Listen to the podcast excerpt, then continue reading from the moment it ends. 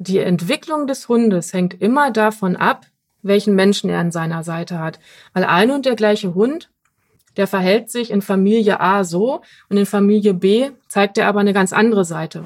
Das Zusammenspiel mit mir bestimmt, ob sich mein Hund gemäß meiner Persönlichkeit zur besten Version seiner selbst entwickeln kann oder zur schlimmsten. Ist was, Dog? Ein Herrchen möchte lernen, seinen Hund besser zu verstehen. Mit Malte Asmus. Hallo, hier ist wieder Malte Asmus. Herzlich willkommen zu einer neuen Folge von Iswas Dog, dem Podcast, in dem wir gemeinsam nach Strategien für eine harmonische Mensch-Hund-Beziehung suchen. Heute mit einer Sonderfolge zu einem Thema, das in den ersten Folgen unseres Podcasts immer wieder angerissen wurde, aber auf Wunsch zahlreicher Hörer jetzt doch noch etwas genauer erklärt werden muss, nämlich die Antwort auf die Frage, wie schaffe ich's, dass mein Hund kapiert, dass ich der Chef bin? Und das ist eine Frage, die auch bei uns zu Hause uns sehr beschäftigt, denn unsere Ticker, die bellt ja zum Beispiel recht schnell und vor allem viel. Auf der einen Seite wahrscheinlich aus Angst aufgrund schlechter Erfahrungen in ihren ersten Lebensmonaten auf der Straße. Auf der anderen Seite aber auch, wenn sie zum Beispiel meint, uns, also meine Frau, meine Kinder und mich in einigen Fällen beschützen zu müssen. Vor aus ihrer Sicht komischen Gestalten auf der Straße, anderen Hunden oder auch diesem lästig immer wieder vor unserer Haustür erscheinenden Postboten. Es gibt also immer wieder Situationen, in der Ticker meint, für uns, also ihre Menschen, verantwortlich zu sein, für uns Gefahren, die sie vielleicht meist sogar nur selber sieht, vertreiben zu müssen, uns zu schützen, weil sie meint, dass wir der Situation selbst alleine nicht gewachsen sind. Das ist ein Kontrollverhalten, das ihr Stress macht, uns aber natürlich auch, vor allem auch deshalb, weil es den ein oder anderen sicher gut gemeinten, aber nicht immer sehr sinnvollen Rat von Nachbarn und anderen Hundebesitzern provoziert. Denn was wurde uns neulich bei unserem Angsthund Ticker geraten gegen dieses Bellen? Ich gebe das mal frei wieder. Die ist ja viel zu dominant. Der musst du mal zeigen, wer der Chef ist und wer hier bellen darf und wer nicht. Ich habe meinen Hund mal ordentlich auf den Rücken gedreht, so wie das ein Alpha-Wolf machen würde. Ich habe ihm mal die Grenzen gezeigt, seitdem muckst der nicht mehr so viel rum. Und wenn er doch bellt, dann sprühe ich ihn mit der Wasserflasche an oder ich werf einfach mit dem Schlüsselbund. Tja, ob ich meinem ängstlichen Hund so wirklich vernünftig vermitteln kann, dass wir die Menschen es sind, die die Verantwortung tragen und die Führung übernehmen müssen, da bin ich mir jetzt nicht so sicher. Aber wie geht's dann? Wie kriege ich ohne Gewalt und Dominanz, sondern nachhaltig und vor allen Dingen auch ohne Stress für Hund und Mensch dem Tier beigebracht, dass ich, der Mensch, der Chef bin, dass er mir vertrauen kann, dass ich Problemstellungen, die auftreten, lösen kann und dass nicht er irgendwas klären oder lösen muss. Gut, dass wir hier bei Iswas Dog unsere Expertin für eine harmonische Mensch-Hund-Beziehung, Melanie Lippisch, haben. Und die rufe ich jetzt einfach mal an, um sie das zu fragen. Hallo Malte. Hallo Melanie. Was bedeutet das denn eigentlich genau, wenn wir sagen, dass der Mensch die Führung übernehmen soll? Ja, was das bedeutet, ist, glaube ich, klar. Führung übernehmen bedeutet im Prinzip, dass ich meinem Hund vorlebe, dass ich einen Plan im Leben habe, woraufhin mein Hund sich dann denkt, hey, der hat einen Plan im Leben, dem kann man sich ganz gut anschließen. Also im Prinzip sehe ich das ja ganz häufig, dass das bei vielen Hunden und Menschen halt nicht der Fall ist, weil die Hunde halt so mehr oder weniger machen, was sie wollen. Beziehungsweise, wenn es dann auch mal Konflikte gibt, versucht der Mensch ja irgendwie zu seinem Hund durchzudringen, aber der Hund hat die Ohren auf Durchzug. Der lässt sich davon einfach nicht äh, beeindrucken, auch nicht beeinflussen. Und daran sieht man ja ganz schön, okay, da denkt der Hund, er hat einfach mehr Verantwortung als der Mensch. Und daran kann man aber arbeiten. Da gucken wir gleich mal drauf, wie man daran arbeitet. Aber welche Anzeichen deuten denn darauf hin, dass ein Hund ja sich diese Verantwortung nimmt, dass er sagt, ja, der Mensch, der kann das nicht richtig. Ich übernehme mal hier die Kontrolle. Wo muss man da drauf achten? Ja, das ist im Prinzip, ist das ja immer typabhängig auch. Erstmal gucken, was habe ich da für einen Hundetyp. Ne? Es gibt halt Hunde, die gliedern sich ganz ganz von alleine ein. Und es gibt aber auch Hunde, die testen halt aus, aha, das ist jetzt meine neue Familie, das sind meine Sozialpartner, mal gucken, wer hier in der Familie welche Rolle übernimmt. Und das sind dann so Hunde, ich habe da auch direkt einen im Kopf, aber ich nenne natürlich jetzt keine Namen, ähm, ehemaliger Kundenhund, auch eher eine kleine Rasse, die testen dann halt einfach mal aus. Die werden ja in der Regel, wenn man sie sich ähm, oder wenn sie einziehen, die Hunde, dann genießen sie erstmal viele Freiheiten. Die dürfen sich frei bewegen und man lässt erstmal viele Dinge geschehen, weil man sich denkt, na ja, der soll erstmal ankommen, der soll sich erstmal alles in Ruhe angucken. Und der Hund guckt dann aber schon genau hin, aha, ich bin hier in einem neuen Zuhause, Ich kann mich überall frei bewegen. Was passiert denn eigentlich, wenn ich meinen Menschen jetzt anspringe? Was passiert, wenn ich an, am Bein kratze? Oder wenn ich ihm auf die Pelle rücke, wenn er was zu essen hat? Also Hunde loten einfach nur aus, wer ist mein Mensch und wer bin ich? Und dann kann es schnell passieren, dass die Hunde halt in so eine Rolle rutschen, in der sie merken, mein Mensch ist eher so der passive Part. Ich darf hier ziemlich viel machen, auch ziemlich viel entscheiden. Also bin ich ja anscheinend der Ansprechpartner in der Familie. Und das spiegelt sich dann auch draußen wieder, wenn ich zum Beispiel Konflikte habe mit Hundebegegnung oder anderen Menschen oder dass mein Hund nicht gehorcht, wenn ich ihn rufe oder ähnliches. Also das, diesen Grundstein dafür, den lege ich halt im Prinzip schon zu Hause. Also basiert dann ein bisschen auch auf Fehlern, die der Hundebesitzer dann macht? Ja, ein bisschen können wir gegen ein bisschen viel austauschen. also im, im Prinzip kann man sagen, dass die Entwicklung des Hundes hängt immer davon ab, welchen Menschen er an seiner Seite hat. Weil mhm. ein und der gleiche Hund, der verhält sich in Familie A so und in Familie B zeigt er aber eine ganz andere Seite. Also ich als Mensch bin, also das Zusammenspiel mit mir im Prinzip, das bestimmt, ob sich mein Hund gemäß meiner Persönlichkeit zur besten Version seiner selbst entwickeln kann oder zur schlimmsten. Also kann man sich nicht rausreden und sagen, ah, ich habe ja so die und die Rasse, die ist ja sehr anfällig für sowas. Nee, das darf man, äh, kann man nicht, das sollte man auch nicht, aber das äh, höre ich immer wieder. Also ich hm. höre ganz oft auch äh, von ehemaligen Kunden, wenn ich mal, äh, früher habe ich ja noch äh, Betreuung gemacht sozusagen, persönliche Betreuung. Und da höre ich immer wieder, na ja, aber Pudel sind ja so und na ja, Golden Retriever sind ja so und was weiß ich, Hütehunde sind halt so. Und das ist halt einfach etwas, äh, was die Menschen sich als Entschuldigung nehmen, um davon etwas von sich abzulenken. Weil grundsätzlich ist das natürlich richtig, dass unterschiedliche Rassen auch unterschiedliche Talente, nenne ich es ganz gerne, mitbringen. Wie Hütehunde zum Beispiel, dass sie sehr reizempfindlich sind, dass sie oft erst handeln und dann nachdenken. Ich habe ja auch selber einen Hütehund und kenne das ganz gut. Mhm. Und na klar ist das vielleicht einfacher, wenn ich mir jetzt einen Mops erziehe, der erstmal sagt, ich gucke mir das Ganze erstmal in Ruhe an. Das wird mein Hütehund nicht machen. Aber dass er sich dann in eine gewisse Richtung entwickelt, die dann unangenehm wird für mich oder auch für andere Menschen, das liegt wirklich an mir, dass ich nicht frühzeitig einfach eingreife und meinen Hund mal so, sage ich mal, gedanklich an die Hand nehme, um ihm zu zeigen, hey, es gibt ja übrigens paar Regeln und ich weiß, du hast da gewisse rassespezifische Eigenschaften, die du mitbringst, aber ich zeige dir, wie du sie in, sag ich mal, wie du sie selber kontrollieren kannst und nicht einfach nur deinen Impulsen mhm. folgst.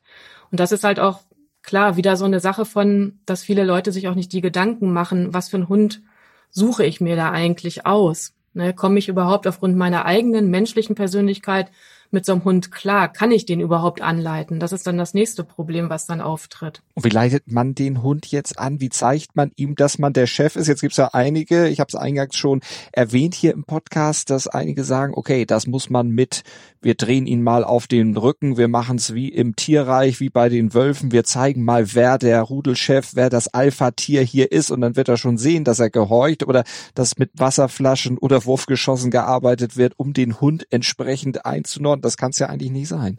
Nee, das ist auch nie der, also das ist nie das Ziel. Also es geht immer darum, alles beginnt bei uns. Erstmal muss ich mich fragen, wer bin ich eigentlich? Bin ich überhaupt eine Führungspersönlichkeit, mhm. aber gleichzeitig auch ein guter Kumpel, weil das ist halt auch wichtig. Wir müssen einfach mal überlegen, mit was für Menschen gehen wir eigentlich gerne Beziehungen ein. Wir wollen jemanden haben, der uns auch durchaus mal den Kopf wäscht, aber auf eine Art und Weise, die wir auch annehmen, wo wir auch dann drüber nachdenken und sagen, na ja, eigentlich hast du recht. Aber wir wollen halt auch jemanden haben, der uns in unserer Persönlichkeit fördert und da nicht gängelt oder uns da irgendwie verändern möchte. Und es fängt erstmal dabei an, dass ich als Mensch erstmal gucken muss, wer bin ich eigentlich und was habe ich eigentlich für Stärken und was habe ich eigentlich für Schwächen und wie wirken sich die auf meinen Hund aus. Also jetzt nur mal als Beispiel, ich hatte mit meiner Amy auch eine richtig schwere Phase, weil die halt also die hatte im Prinzip alles, was man nicht haben will.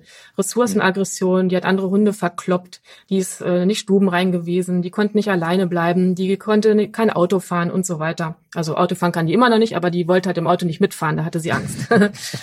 ähm, und ich bin aber so ein Mensch ähm, gewesen, muss ich sagen, bevor Amy einzog. Auch noch in der, in der ersten Zeit, dass ich halt eher so sehr ungeduldig bin. Ich will immer, dass alles so klappt. Ich will, dass alles so hundertprozentig ist. Und Amy war halt überhaupt nicht hundertprozentig. Die hat halt im Prinzip gemacht, was sie wollte. Und ich stand mit meiner Ungeduld und meiner ja, Emotionalität, sage ich mal, stand ich dann auf der anderen Seite und dachte mal, Mensch, wieso machst du das denn nicht? Das muss doch jetzt klappen und man wird doch noch verrückt hier. Und dann haben wir uns einfach gegenseitig hochgeschaukelt, bis ich dann mal irgendwann mhm. gerafft habe, die macht das nicht, um mich zu ärgern, weil das ist auch etwas, was man sich merken muss. Unsere Hunde tun nie etwas, um uns zu ärgern. Die tun etwas, weil sie gerade die Notwendigkeit dazu sehen und einfach keine andere Alternative kennengelernt haben bisher. Und als ich das erstmal gescheckt habe, dass ich mit meiner Persönlichkeit, die auf Amys Persönlichkeit trifft, so wie ich gerade drauf bin, dass das überhaupt nicht funktionieren kann, da habe ich erstmal angefangen, über mich mal nachzudenken und habe halt gelernt, auch ruhig zu agieren, niemals nie das Erregungslevel von Amy anzunehmen. Also wenn die sich mal daneben benommen hat, dann war ich halt derjenige, der erstmal tief durchgeatmet hat und der dann Ruhe in die Situation gebracht hat. Jetzt nur mal angenommen, jetzt als Beispiel, dass man sich das besser vorstellen kann. Wir hatten mal einen Besucherhund und die beiden Hunde haben sich total in die Klotten gekriegt.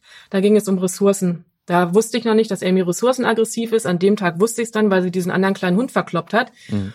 Und wenn man in dieser Situation zum Beispiel einfach nur die Hunde da panisch auseinanderreißt und die dann für den Rest ihres Lebens trennt, dann lernt der Hund nichts. Und dann war ich auch nicht derjenige in der Situation, der den Hund anleitet, sondern ich habe einfach nur emotional die Hunde getrennt und habe diesen Konflikt überhaupt nicht ausgetragen. Das heißt, wir haben die Hunde getrennt und dann erstmal mit so zwei, drei Meter Abstand Ruhe reingebracht, bis es keine bösen, schiefen Blicke mehr gab, bis die Hunde sich dann mal geschüttelt haben, bis wieder Entspannung eingekehrt ist. Dann haben wir die Situation sozusagen wieder aufgelöst. Ich habe die Hunde beide wieder freigelassen und es war alles gut. Und wir haben halt daraus gelernt, auch das ist etwas, was man sich merken muss. Wenn Fehler passieren, ist das nicht schlimm. Es ist immer wichtig, wie löse ich die Situation. Mhm.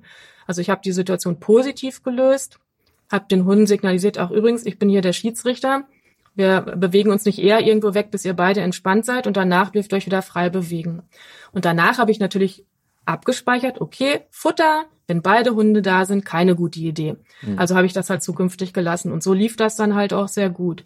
Also es ist jetzt nicht hier an alle, die zuhören, jetzt nicht der Aufruf, wenn eure Hunde sich äh, kloppen, löst das alleine. Also da ist natürlich, das ist jetzt ein krasses Beispiel. Mhm ist mir jetzt gerade nur spontan eingefallen. Da ist natürlich immer wichtig, wenn ich da irgendwie so Zwist, Zwistigkeiten zwischen den Hunden habe, ähm, dass ich mir dann halt auch professionelle Hilfe dann suche, ist klar, ne? Das ist definitiv klar. Aber es ist natürlich ein sehr eindrückliches Beispiel, weil das ja auch eine Situation ist, die sehr oft passieren kann. Aber hast du spezielle Methoden oder Techniken, die du empfehlen würdest, um dem Hund eben generell zu zeigen, dass der Mensch die Führung hat, dass er verantwortlich ist, dass er sich der Hund auch sicher und beschützt beim Menschen fühlt, wo man das jetzt nicht gleich in so einer Situation oder so einer Extremsituation testen sollte, ist klar, aber wo man das so ein bisschen in die täglichen Routinen vielleicht einlaufen lassen kann, so ein Training? Na, der, der Witz ist ja, es, es gibt ja keine Techniken. Ne? Es gibt es, es gibt einen Menschen, der entweder bereit ist, ich ich leite meinen Hund an, weil auch den Hund führen zu wollen, das wollen viele Leute gar nicht. Mhm. Die sagen sich, nö, ah, das will ich nicht, ich will nicht so streng sein und so weiter und so fort. Aber Führung hat nichts mit Strenge zu tun, sondern einfach nur etwas damit, das darfst du und das darfst du nicht. Also sollte man sich erstmal selber bewusst darüber werden, wer ist mein Hund eigentlich? Weil wenn ich jetzt zum Beispiel einen Hund habe, der an sich echt höflich ist. Und damit meine ich, der rempelt mich nicht an eine Seite, der springt mich jetzt auch nicht an oder der kratzt nicht an mir und startet ein Jaulkonzert, wenn er was zu futtern haben will. Der ist einfach nett, der nähert sich mir eher langsam an, also nicht wie so eine, wie so ein Kegel, sag ich mal, auf einer äh, Bowlingbahn, sondern halt einfach höflich. So einem Hund, dem kann ich auch viel erlauben. Aber wenn ich jetzt mal einen Hund habe zum Beispiel und ich nehme jetzt was weiß ich, ich nehme jetzt die Leckerli-Tüte in der Hand, oh ratzbumm ist der da und sagt, ey, los, gib mal ein Leckerchen, dann äh, bin ich halt erstmal eine Führungsperson und sag, hallo, und du hältst jetzt erstmal zwei Meter Abstand. Das heißt, ich schicke den erstmal weg von mir, um ihm zu signalisieren, nee, so nicht. Wenn du nett kommst, gar kein Problem. Aber es gibt hier gewisse Regeln. Das Gleiche, wenn ich zum Beispiel aufs Sofa äh, mich setze und jetzt mal vorausgesetzt, man möchte, dass das der Hund aufs Sofa kommt, das kann ja jeder machen, wie er will. Aber der Hund springt sofort drauf, latscht da über mich drüber, dann ist das auch etwas, wo ich sage, hallo, Moment mal, es gibt hier Regeln. Ich bin ja nicht irgendjemand, der einfach nur hier wie so ein Sandsack auf dem Sofa sitzt. Ich habe auch Gefühle. Und dann sage ich dem Hund erstmal hier runter vom Sofa. Mhm. Wenn du so ein Bollerkopf bist, will ich dich hier nicht haben. Wenn der Hund aber nett hochkommt und vorsichtig ist, dann ist das kein Problem. Also ich muss halt auch Mensch, als Mensch ein Gespür dafür kriegen, wann verhält sich mein Hund eigentlich gerade respektlos. Im Sinne von, der bedrängt mich, der latscht einfach über mich drüber, der kommt einfach so voller Wucht in meine Nähe. Der ist einfach unhöflich aus Menschensicht. Ich habe da früher auch ganz gerne mal den Tipp gegeben, stell dir einfach mal vor, auf deinem Hund ist der, also statt dem Kopf des Hundes ist da jetzt irgendwie das Gesicht von jemandem drauf, den du gar nicht so gerne magst. Und dann überleg dir mal, das, was dein Hund da gerade tut, wie fändest du das, wenn diese Person das machen würde? Und einfach selber ein Gespür dafür kriegen und den Hund halt dann auch anleiten, dass es halt auch anders geht, dass es auch höflicher geht. Und das vergessen halt viele. Weil in der Menschenwelt ist es häufig so, wenn mein Hund unhöflich ist, Mal angenommen, ich nehme Futtertüte in die Hand und der ist dann sofort ran an der Rabatten, hat die Nase schon halb drin. Und dann machen viele so, ja, ja, ich beeil mich ja schon, ist doch gut, ja, ja, gleich kriegt es, hier hast es. Fein. Oder sie sagen noch, mach mal Sitz. Und dann denken sie, ja gut, jetzt habe ich ihm ja Sitz gesagt, dann kann ich ihm auch das Futter geben. Aber das ganze Unhöfliche, was dem vorausging, dadurch hat der Hund abgespeichert, ach so, hier die, wie die Axt im Walde zu agieren, bringt mich auf jeden Fall zum Ziel. Und dadurch denkt der Hund aber auch, ich bin der, der hier die Puppen tanzen lässt. Und ich bin der, der sich hier einfach Dinge herausnimmt und entscheidet. Und das ist halt für jeden wichtig, dass ich gucke, wer ist mein Hund? Begegnet der mir höflich? Ist das okay? Begegnet der mir unhöflich, dann ziehe ich da erstmal eine Grenze, aber auf einer emotional ruhigen Art, ohne rumschreien oder ähnliches oder selber zappelig werden, sondern einfach nur, nee, Moment mal. Also jetzt im mal zum Beispiel mit dieser Leckerli-Tüte, mein Hund nähert sich mir einfach, dann ziehe ich die nicht weg und sage nein, nein, nein, weil damit bringe ich durch das Nein, nein, nein, bringe ich wieder Emotionen rein, ich bringe Aufregung rein, mhm. dass ich die Tüte wegziehe. Damit sage ich dem Hund, spring hinterher, weil ich mache es erst recht spannend, sondern die Tüte bleibt da, wo sie ist und ich gehe eher mit aufrechtem Körper und vielleicht noch so einer Stoppschildhand, nenne ich es immer, mal einen Schritt auf den Hund zu, um zu signalisieren, hey, ne Moment mal, du hast jetzt in meinem Tanzbereich hier mal gerade nichts zu suchen, weil du verhältst dich unhöflich mir gegenüber. Und dann wird man schnell feststellen, dass der Hund das versteht, sich selbstständig zurücknimmt. Und das ist dann der Moment, wo ich ihn auch loben kann, wo ich ihm dann auch was geben kann. Also ich als Mensch muss einfach ein Gespür dafür entwickeln, was passiert hier eigentlich gerade? Ist mein Hund höflich unterwegs oder nicht? Und dann, wie du sagst, mit der richtigen Körpersprache, der richtigen Tonlage auch dann einschreiten? Genau, richtige Körpersprache, also dass ich auch aufrecht bin, dass ich, dass ich meinen Körper auch anspanne und dass ich aber auch innerlich ruhig bin. Weil sobald ich emotional werde oder dann körperlich noch so zappelig, ich sage immer, manche, die versuchen ihren Hund zu korrigieren, als wären sie gerade auf so einem Schiffkutter unterwegs, der auf hoher See ist, da bin ich dann natürlich auch nicht jemand, dem man sich anschließt, weil der Hund sieht, ja gut, der weiß ja selber nicht, was er da tut oder die weiß ja selber nicht, was sie da tut. Also es ist wichtig, dass ich bei mir bin und dass ich einfach klipp und klar einfach eine Grenze setze, aber mit Ruhe halt und dem Hund auch ein bisschen Zeit gebe, weil er darf das ja auch erstmal verarbeiten. Na, okay, die geht jetzt gerade einen Schritt auf mich zu, die ist ziemlich groß, körperschwach, hm, mal gucken, was ich daraus mache. Okay, ich könnte mich ja mal zurückhalten. Aha, dann wird die Körpersprache wieder weich. Das heißt anscheinend, dass ich hier gerade was richtig mache mit der Zurückhaltung. Also das ist halt was, was, was Menschen auch lernen müssen. Und halt auch zu differenzieren.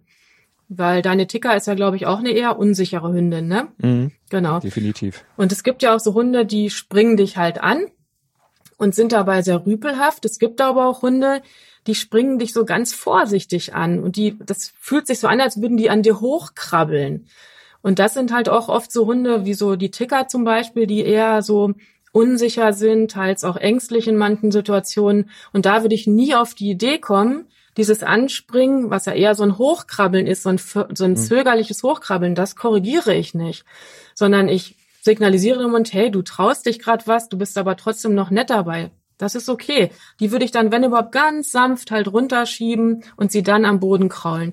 Aber wenn da jetzt so ein Hund kommt, der halt gewöhnt ist, ach nö, ich lasse ja immer die Puppen tanzen, Respektlosigkeiten ähm, sind bei mir gang und gäbe, weil mein Mensch hat mir bisher nie was anderes vermittelt. So ein Hund, den lasse ich natürlich erstmal körpersprachlich stramm stehen und grenze mich direkt ab nach dem Motto, du spinnst wohl. Das lässt du mal lieber mhm. bleiben, mit mir nicht. Und das ist auch das Verrückte, dass Hunde das sofort spüren. Also wenn ich auch mal Kundenhunde habe, dann ist das immer ganz spannend, dass die Hunde mit ihren Menschen wirklich umgehen, als wären sie wirklich keine Ahnung. Also null Respekt, also völlig respektlos. Und wenn, zum Beispiel, wenn die Spielzeug in der Hand haben oder sowas. Und dann nehme ich als fremde Person das Spielzeug in die Hand. Der Hund versucht natürlich sofort dahin zu springen, weil er das halt nicht anders kennt. Ich blocke den einmal, signalisiere ihm, hallo, ich habe ein Spielzeug in der Hand. Das heißt nicht, dass da sein Name draufsteht. Und dann sind die sofort, setzen sich hin und warten ab und sagen, ach so, bei dir gelten andere Regeln, kann ich auch. Hunde lernen halt sehr schnell. Aber wenn du als Mensch halt, weil wir ja beim Thema sind, wie schaffe ich das, dass mein Hund mich ernst nimmt, wenn du als Mensch halt schon einige Wochen oder auch Monate oder auch Jahre immer diese Rolle eingenommen hast, dass du zwar anwesend bist, aber nicht so richtig aus Hundesicht, Entschuldigung, was geschissen kriegst, dann musst du da natürlich erstmal gegen anarbeiten, weil dein Hund hat diese Erfahrungswerte nach Motto, jetzt plötzlich willst du mir hier was erzählen, du spinnst wohl. Das, das hast du doch noch nie gemacht. Ich bin doch dafür verantwortlich. Und deswegen habe ich es natürlich viel, viel leichter, weil die Hunde kennen mich nicht. Ich stelle mich sofort ganz anders vor und dann wissen die, ach so, bei der Tante läuft das also so. Mhm. Und dann ist dieser Hund auch plötzlich viel handzahmer. Und das ist auch nicht so, dass sie dann Angst vor einem haben. Im Gegenteil. Die finden einen dann in der Regel ziemlich toll, weil sie denken, ey cool, bei dir habe ich viel weniger Verantwortung zu tragen. Mhm. Und das ist halt im Prinzip so der Schlüssel zum Glück. Du hast noch ein schönes Beispiel zum Thema Führung mitgebracht. Heute Morgen äh, war ich mit meiner Amy spazieren und die läuft halt, wäre ja auch schlimm, wenn nicht, mit ihren zwölf Jahren mittlerweile sehr gut an der Leine.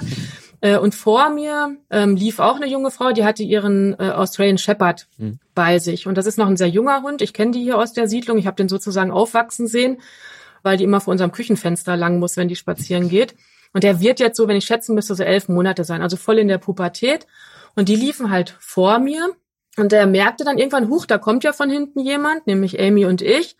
Amy war das egal, die trottete weiter neben mir her. Bei diesem jungen Rüden war das halt nicht egal. Der guckte sich immer wieder um, weil er dachte, hu, da kommt doch ein Hund, da kommt doch ein Hund. Und die äh, Besitzerin, da merkte ich schon, dass sie so ein bisschen genervt wurde innerlich. Nach Mutter, jetzt komm noch weiter, mein Gott noch mal, jetzt äh, lass mich hier nicht so doof darstellen. Du läufst doch sonst auch so toll an der Leine. Es ist doch nur ein Hund. Aber für den Aussie war es halt nicht nur ein Hund. Und ich habe an ihrer Körpersprache schon gesehen, das ist ja gerade unangenehm. Kann auch sein, dass die auch weiß, dass ich halt auch, äh, sage ich mal, ein bisschen was von Hunden verstehe, weil die Werbung klebt halt auch auf meinem Auto, wo die jeden Tag dran vorbeilatscht. Und dann denkt man ja besonders, oh, gerade wenn die kommt, dann benimm dich doch mal. Das kann ja auch mhm. so ein mhm. Ding gewesen sein. Und was ich aber richtig gut fand, die hat sich dann gefangen. Also die hat ihren Hund dann nicht noch weiter mitgeschlürt, sondern die hat gedacht, okay, du bist noch jung, du kannst das noch nicht, so wie dieser andere Hund, einfach wie eine Orgelpfeife weiterlaufen. Also gehe ich jetzt mal hier ein bisschen an den Wegesrand und wir lassen diesen Hund vorbei. Und dann hat sie mich vorbeigelassen. Wir haben uns noch nett guten Tag gesagt. Der Hund hat wirklich nur geguckt. Der war ganz nett. Aber das fand ich dann im Nachhinein auch so schön, dass sie halt einfach erkannt hat, das ist gerade noch zu schwer für meinen Hund. Mhm. Also helfe ich ihm, weil ich ihn anleite. So einfach ist es eigentlich. Ist an die Seite gegangen, hat die Situation so gelöst.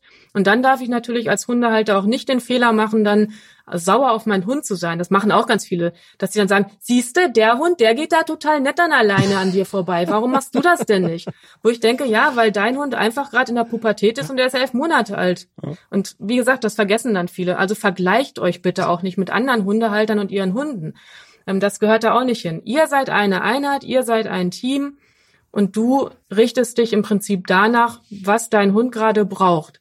Und das fand ich halt sehr schön, dass sie das, während sie da an ihrem Hund gezogen hat und genervt war, gemerkt hat, das bringt gerade nichts. Ich versuche was anderes und das hat halt sehr gut funktioniert. Können Hunde das generalisieren? Also wenn zum Beispiel die Fälle, die du jetzt geschildert hast, wenn man das da äh, anwendet, dass zum Beispiel auch draußen bei Hundebegegnungen oder auch bei Menschenbegegnungen, die dem Hund etwas komisch vorkommen, wo der Hund normalerweise oder früher zumindest gesagt hat, da gehe ich doch mal zumindest in die Leine und bell ein bisschen, dass dieser komische Mensch da vielleicht sich schnell verdünnisiert.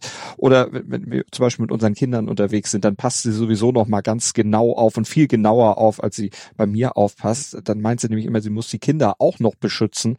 Ähm, können Hunde das generalisieren oder muss man das dann in jedem Fall dann speziell wieder immer und immer wieder üben?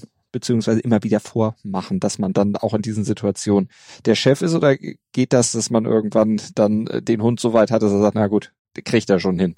Nee, man muss das auf jeden Fall generalisieren, weil natürlich, wenn ich jetzt einmal oder wenn ich ja zum Beispiel einen Hund eingrenze, Aber dann nimmt der Besitzer das Spielzeug wieder in der Hand, hat er das gleiche wieder in grün, mhm. weil die natürlich genau gucken, wen habe ich da eigentlich gerade vor mir. Und wenn du äh, sagst, dass wenn ihr mit äh, Kindern und mit Kind und Kegel, nenne ich es mhm. mal, unterwegs seid, dass die Ticker dann eigentlich ein bisschen angespannter ist, mehr in der Verantwortung ist. Es kann einerseits daran liegen, dass sie auch merkt, dass du abgelenkter bist, weil wenn man mit seinem Hund alleine unterwegs ist, hat man natürlich ein ganz anderes Auge auf den, als wenn noch Frau und Kinder mit mhm. dabei sind. Plus, Kinder sind ja auch in der Familienkonstellation eher unter dem Hund, weil die sich halt nicht wie Führungspersönlichkeiten benehmen. Das sind eher so Buddies. Mhm. Und dann kann es natürlich passieren, dass äh, Ticker denkt, na ja, auf meine kleinen Buddies hier, auf die muss ich aber besonders aufpassen, wenn da so komische, gruselige Menschen kommen. Aber da kommst du dann natürlich wieder ins Spiel. Also da ist es ganz wichtig, dass ich weil Hunde situativ auch abspeichern. Die speichern oft auch ortsbezogen ab. Oder suchen sich halt irgendwelche Anhaltspunkte, okay, immer wenn das so ist, dann könnte es unangenehm mhm. werden. Und da ist es halt auch ganz wichtig, dass ich als Hundehalter auch meinen Hund lesen lerne. Mal angenommen, ihr seid jetzt alle so unterwegs und du hast halt nur 40 Prozent bei Ticker, weil du dich gerade unterhältst. Und da kommt jetzt ein Mensch, wo du denkst, er könnte gruselig für Ticker sein. Mhm. Dass du dann auch einfach mal genauer hinguckst. Was ist denn, wie ist ein Ticker gerade drauf? Erstmal gucke ich immer einfach, wie ist mein Hund so drauf? Und wenn die da gerade rumschnüffelt und mit was ganz anderem beschäftigt ist, lasse ich die da rumschnüffeln. Aber wenn die schon sich anspannt und den vielleicht anguckt, dann greife ich ein, weil du ja mhm. sozusagen der bist, der sie anleitet. Der guckt, entweder kommst du gerade mit der Situation alleine klar, dann lasse ich dich.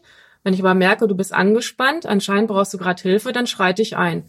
Dann spreche ich sie halt an und hole sie in meine Nähe, sodass ich ihr halt dann wieder Schutz bieten kann und setze mhm. den Spaziergang fort. Und wenn die Luft wieder rein ist, dann lasse ich ihr wieder mehr Freiheiten. Also das entscheide ich immer situativ. Aber halt diese, dass mein Hund mir überhaupt zutraut, dass ich Konflikte lösen kann oder dass ich meinen Hund beschützen kann. Das erarbeite ich mir wirklich im Alltag an diesen klitzekleinen Beispielen, die ich gerade gesagt habe. Das geht beim Wert, wenn ich mich aufs Sofa setze, los. Das geht los, wie sehr mein Hund mich bedrängen darf, wie wuselig der unterwegs ist oder auch nicht. Da schaffe ich die Basis. Und wenn diese Basis komplett fehlt, dann ähm, funktioniert das halt nicht, weil der Hund denkt, nein, ich bin der, der hier in der Familie die Entscheidungen trifft.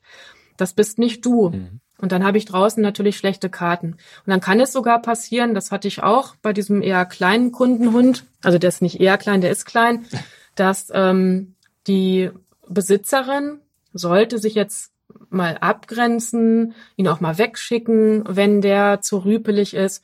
Und dann hat er wirklich angefangen, nach ihr zu schnappen, nach dem Motto, du spinnst wohl, mich hier einfach wegschicken zu wollen. Also ich glaube nicht, du weißt, du weißt wohl nicht, wer du bist. Und da muss man dann halt immer gucken, dass man da dann wieder anderweitig gegenwirkt, mhm. dass man halt da nicht mit, mit Händen arbeitet oder so, sondern eher eine Hausleine dran hat, dass man einfach das Ende der Leine aufnimmt, den Hund zum Körbchen führt, damit man halt einfach diese Konflikte, dass der Hund dann mit Schnappen reagiert, zum Beispiel in diesem Fall, ähm, dass man diese Konflikte erstmal minimiert. Ja, das ist halt auch wichtig. Also ja, ist ganz schwer, da eine pauschale Antwort zu geben, weil es auch immer situativ ist. Aber alles beginnt zu Hause. Und im Prinzip am ersten Tag. Und das ist auch was, was viele Leute vergessen. Ja, das kann ich immer nur rauf und runter beten. Ab dem ersten Tag ist es schon wichtig, dass ich meinem Hund einfach einen, einen Rahmen vorgebe auch für ausreichend Ruhephasen sorge und so weiter und so fort. Und den halt nicht da wie so ein Spring ins Feld durch die komplette Wohnung latschen lasse, ähm, der mir da sämtliche Vasen von der Fensterbank holt oder Essen vom Tresen klaut. Also da, das ist, da lege ich schon diese Weichen, dass es halt eigentlich Probleme geben muss. Aber nicht, weil der Hund böse ist oder stur oder verhaltensauffällig, sondern weil er, eigentlich sucht er nur nach seinen Grenzen. Er agiert und guckt, was passiert. Und wenn ihm halt keiner plausiblen Alternativverhalten vermitteln kann, dann sagt er, okay, ich bin selber verantwortlich, also mache ich das auch. Und das ist halt dann so traurig, weil es muss eigentlich nicht sein. Und das A und O bei allem, das haben wir ja auch schon in den Folgen vorher immer gesagt, das Wort Konsequenz. Ja, genau. Also ich sage mal so inkonsequente Konsequenz, das ist jetzt auch wieder schwierig, aber ich bin zum Beispiel situationsbezogen. situationsbezogen. Also ja. ich bin zum Beispiel auch nicht immer konsequent. Ich wäge ab, macht das jetzt hier gerade Sinn, ja oder nein? Jetzt mal angenommen, mein Hund findet jetzt irgendwie Spaziergänger doof, ne? Wie bei dir die Ticker. Mhm. Ähm, mhm. Und da kommt jetzt aber einer auf mich zu und der will mich nach der Uhrzeit fragen. So, und ich weiß schon, mh, hm, das ist jetzt irgendwie blöd. Ja, fremde Leute findet so doof. Ich hole sie mal lieber ran, mhm. sage ihr Sitz, dann hat sie schon mal was zu tun. Ich stehe davor und beschäftige mich mit dem Menschen. Und jetzt aber mal angenommen, ich habe ja Sitz gesagt, der Hund steht jetzt auf oder legt sich hin. Mhm. Dann bestehe ich nicht da drauf. Aber ich habe Sitz gesagt, also setz dich gefälligst wieder hin. Sondern mir ist das auf Deutsch gesagt wirklich Wumpe, wenn der Hund einfach da bleibt, wo er ist. Wenn er das lieber im Stehen mit Abstand sich beguckt, ist es für mich okay. Also da bin ich dann nicht konsequent, weil mir geht es immer darum, was will ich eigentlich? Mein Ziel ist, du sollst einfach nur ruhig in meiner Nähe bleiben und dich um diesen Menschen nicht kümmern. Das Sitzkommando war von mir eine Möglichkeit, dir zu zeigen, hey, du könntest auch Sitz machen, mhm. dann hast du was zu tun, musst du dich um den nicht kümmern. Wenn der Hund jetzt aber gerade merkt, ach, liegen ist mir angenehmer, weil die labern mir zu lange, dann werde ich halt einen Teufel tun und dem sagen, nein, du legst dich nicht hin, ich habe dir Sitz gesagt, also machst du auch Sitz. Also ist hoffentlich ein bisschen verständlich. Ja. Ich, ich gucke immer situativ oder wenn ich Amy, die ist jetzt, also meine Hündin, die ist jetzt äh, zwölf und die Zeit läuft uns gefühlt davon, ach, die wird jetzt schön verhätschelt und kriegt mhm. auch immer was vom Käsebrot ab und sowas. Hätte ich früher nicht gemacht. Aber mittlerweile mache ich das weil sie halt auch total nett ist. Also die kommt dann wirklich an und guckt und sagt, kriege ich was? Und wenn ich sage, nee, Amy, heute habe ich selber Hunger, kriegst nix, geh mal in dein Körbchen, dann dackelt die halt wieder ab und legt sich dahin und hat mich auch nicht mehr im Visier. Alles okay. Aber wenn da mal so ein Tag ist, wo ich sage, ach Mensch, heute habe ich mal richtig Bock mit ihr zu teilen, ist ja auch so niedlich, wenn sie das dann dann äh, runterschlucken und so schön schmatzen und dann kriegt sie halt Käse, weil sie aber total höflich ist. Also das ist eine total situative Sache ich gucke immer, was macht das mit meinem Hund. Wenn ich meinem Hund zum Beispiel etwas von mir abgebe und am nächsten Tag sitzt er vor mir mit Hypnoseaugen, riesen Sabberfäden und der geht auch nicht mehr weg, wenn ich ihm das sage. Oder der geht zwar weg und liegt aber die ganze Zeit da und kommt überhaupt nicht zur Ruhe. Dann erkenne ich das an und sage, nee, da ist Konsequenz gerade die bessere Variante, dass er einfach gar nichts kriegt, weil das für den Hund halt einfach besser ist. Aber wenn der Hund da so mit umgeht nach dem Motto, wenn du mir was abgibst, finde ich cool, wenn nicht, ist auch nicht schlimm, dann kann ich auch mal konsequent inkonsequent sein. Solange der Hund es natürlich versteht und dann eben entsprechend auch handelt. Und wenn es wirklich Probleme gibt, äh, wahrscheinlich dein Rat, dann sich dringend sofort Hilfe suchen. Ja, bin ich immer ein Fan von. Also lange alleine rumdoktern ist immer so eine Sache. Also erstmal würde ich jedem raten, hinterfrage erstmal dich selber, so wie ich das auch schmerzhaft lernen musste, dass ich das Problem bin. Mhm. Ähm, das ist jetzt zum Glück schon elf, zwölf Jahre her. Aber da setze ich erstmal an, wenn ich weiß, ich neige dazu, ungeduldig zu werden, ich neige dazu, emotional zu werden und dann, ah, dann, dann kann das nichts werden, weil Hunde sind halt ziemlich schlaue Wesen. Wir Menschen ja eigentlich auch. Wir schließen uns ja auch keinen Menschen an, wo wir denken, ja, boah, der kriegt ja einen cholerischen nach dem anderen, der hat eigentlich überhaupt keinen Plan, der weiß gar nicht, was er will, ich verstehe den überhaupt nicht in seiner Kommunikation. Solchen Menschen schließen wir uns ja auch nicht an. Also da erstmal Selbstreflexion ist ein ganz, ganz großes Thema. Und da würde ich auch dazu raten, weil viele Menschen auch ein Problem damit haben, sich selber einzuschätzen, auch einfach mal Familienmitglieder, gute Freunde mal zu fragen, hey, wie wie schätzt du mich eigentlich ein? Welche Stärken habe ich deiner Meinung nach? Welche Schwächen habe ich? Da darf man natürlich dann nicht böse sein. Sind ja subjektive Meinungen, aber man kann dann halt auch ein ganz gutes Bild davon kriegen. Vielleicht deckt sich ja einiges. Und auch ganz wichtig ist immer, lasst euch filmen in diesen Situationen, wo ihr denkt, ich komme da nicht zu meinem Hund durch, warum denn bloß? Lasst euch mal filmen und schaut euch dann das Filmmaterial auch an und guckt mal, hm, wie ist eigentlich mein Auftreten? Wirke ich da souverän als jemand, der wirklich eine, einen Plan hat oder bin ich der Typ auf dem Fischkutter, der da gerade einen cholerischen kriegt? Also das ist auch immer ganz wichtig. Und ähm, dass ich selber mich, mich reflektiere und halt auch mir die Mühe mache, meinen Hund kennenzulernen. Was ist das für ein Typ? Weil eine Ticker und eine Amy, die sind sich, glaube ich, so vom Gefühl her relativ ähnlich. Mhm. Die sind aber dann wieder anders in der Handhabung, nenne ich es mal in Anführungszeichen, als jetzt so ein Hund, der sich die Dinge erstmal ja, so anguckt, sich so seine Gedanken macht und dann erstmal eine Nacht drüber schläft. Gibt's ja auch. Also da muss man halt immer individuell gucken. Vielen Dank, Melanie. Und natürlich auch danke an euch fürs Zuhören. Wenn euch Iswas Dog gefällt, dann sagt's gerne weiter. Allen, die sich für Hunde und eine gute Mensch-Hund-Beziehung interessieren, abonniert den Podcast, wenn ihr es noch nicht habt, liked, bewertet, was das Zeug hält, überall, wo es geht und folgt uns gerne auch bei Instagram. Is unterstrich was unterstrich dog unterstrich pod und dann bis zum nächsten Mal. Eine harmonische Zeit mit eurem Hund. Is was, Dog? Mit Malte Asmus Jetzt bewerten, abonnieren und weiterempfehlen.